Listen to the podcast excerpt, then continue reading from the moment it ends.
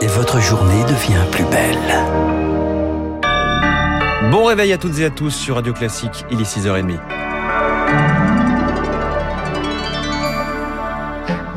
La matinale de Radio Classique avec François Geffrier. Et à la une ce matin, Charles Bonner, 20 ans après, les États-Unis commémorent les attentats du 11 septembre 2001. Il est 8h46 ce matin-là quand un avion s'écrase dans l'une des tours du World Trade Center. La deuxième tour est percutée à 9h03 et les images font rapidement le tour du monde. Bonjour à tous, ce flash spécial pour vous annoncer ces très spectaculaires explosions. Les deux premiers attentats ont eu lieu à New York sur le World Trade Center, qui est le symbole de la puissance américaine. Vous découvrirez cette image absolument incroyable du deuxième avion qui est venu donc se cracher, s'incruster dans la deuxième tour du World Trade Center. Deux autres avions s'écrasent, le premier sur le Pentagone et un dernier en Pennsylvanie après que les passagers se sont défendus. Au total, près de 3000 morts et notamment des pompiers intervenus sur place. Les bâtiments ont continué de pendant près de 100 jours, libérant des émanations de produits nocifs. Parmi ceux qui ont travaillé à Ground Zero, beaucoup, aujourd'hui Marc Tédé, sont morts de maladie. À 63 ans, l'ancien pompier de Brooklyn, Richard Alice, est désormais en rémission après un cancer de la peau. Ce chef de bataillon a passé neuf mois à fouiller les décombres du World Trade Center avec ses hommes. Depuis, un pompier sur trois a développé un cancer après avoir été exposé aux fumées et aux émanations toxiques et ce n'est pas terminé. Les gens continuent à tomber malades et à mourir. À New York, nous avons perdu 257 collègues après des cancers liés au 11 septembre. La plupart d'entre nous sait que nous mourrons d'un cancer. La question n'est pas si cela arrivera, mais quand ça arrivera. Parmi les autres blessures invisibles, des troubles post-traumatiques ou des maladies respiratoires. Ceux qui en souffrent bénéficient d'une couverture médicale gratuite via le programme sanitaire du World Trade Center. Cela concerne déjà 113 000 personnes et pas seulement des pompiers, explique John Phil, fondateur d'une association d'aide aux victimes.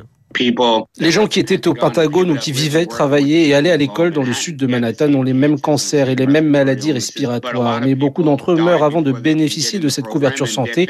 Dans ce cas, leurs familles peuvent être indemnisées. Et on estime que des dizaines de milliers de personnes devraient encore être prises en charge. Marc Tédé. Pour commémorer ces événements, le président américain Joe Biden se rendra demain euh, sur tous les lieux touchés il y a donc 20 ans. Derrière cet attentat se cachait une organisation désormais connue de tous, Al-Qaïda. Et un visage, le responsable de ce groupe terroriste, Oussama Ben Laden. Les États-Unis lancent leur guerre contre le terrorisme et contre le régime des talibans d'Afghanistan.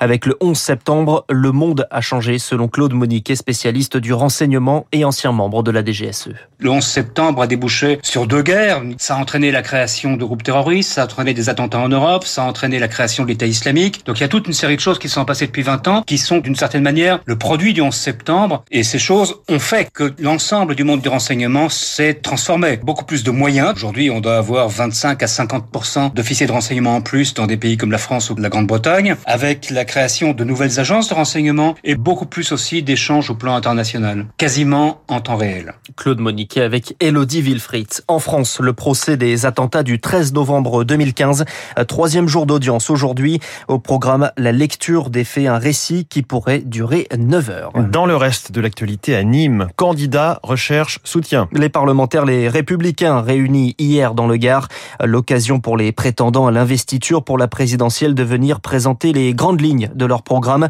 Tous les candidats, tous les candidats se sont affichés ensemble pendant le dîner, y compris Xavier Bertrand, qui refuse pourtant de participer à la primaire. La droite doit trancher le 25 septembre sur la manière de choisir son champion. Euh, pour le moment, chacun reste sur ses positions selon Rémi Lefebvre. Il est professeur de sciences politiques à l'Université de Lille. Il y a une espèce de rapport de force qui s'est construit.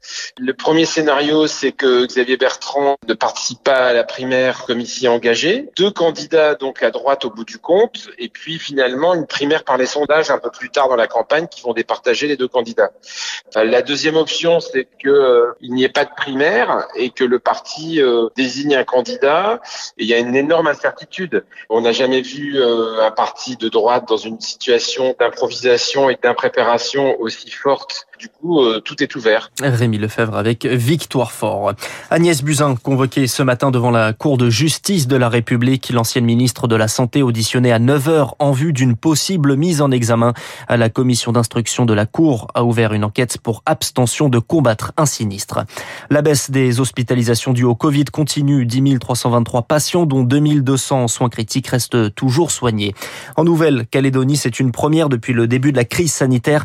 Un pensionnaire d'un EHPAD est décédé du coronavirus. La dame de fer des Caraïbes n'est plus. Lucette Michaud-Chevry est décédée. L'ancienne ministre de Jacques Chirac, figure de la politique guadeloupéenne, s'est éteinte à l'âge de 92 ans.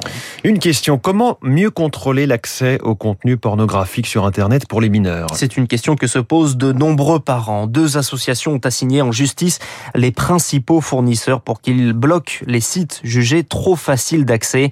Euh, pourtant, des moyens existent pour les parents, mais ils restent très limités selon Thomas Romer. Il est le fondateur de l'Observatoire de la parentalité.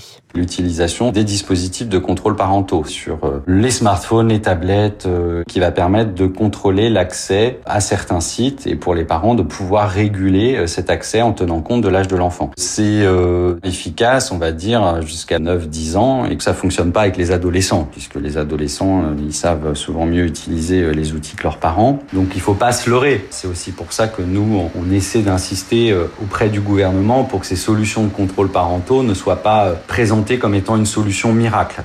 Et propos recueillis par Elodie Villefert. Et puis, place aux jeunes à l'US Open. C'est assez incroyable. La finale opposera la Britannique Emma Raducanu, 18 ans, à la Canadienne Leila Fernandez, 19 ans. Match à suivre demain. C'était le journal de 6h30 signé Charles Bonner. Prochain point à 7h avec Lucille Bréau. D'ici là, la presse économique et les leçons économiques du 11 septembre.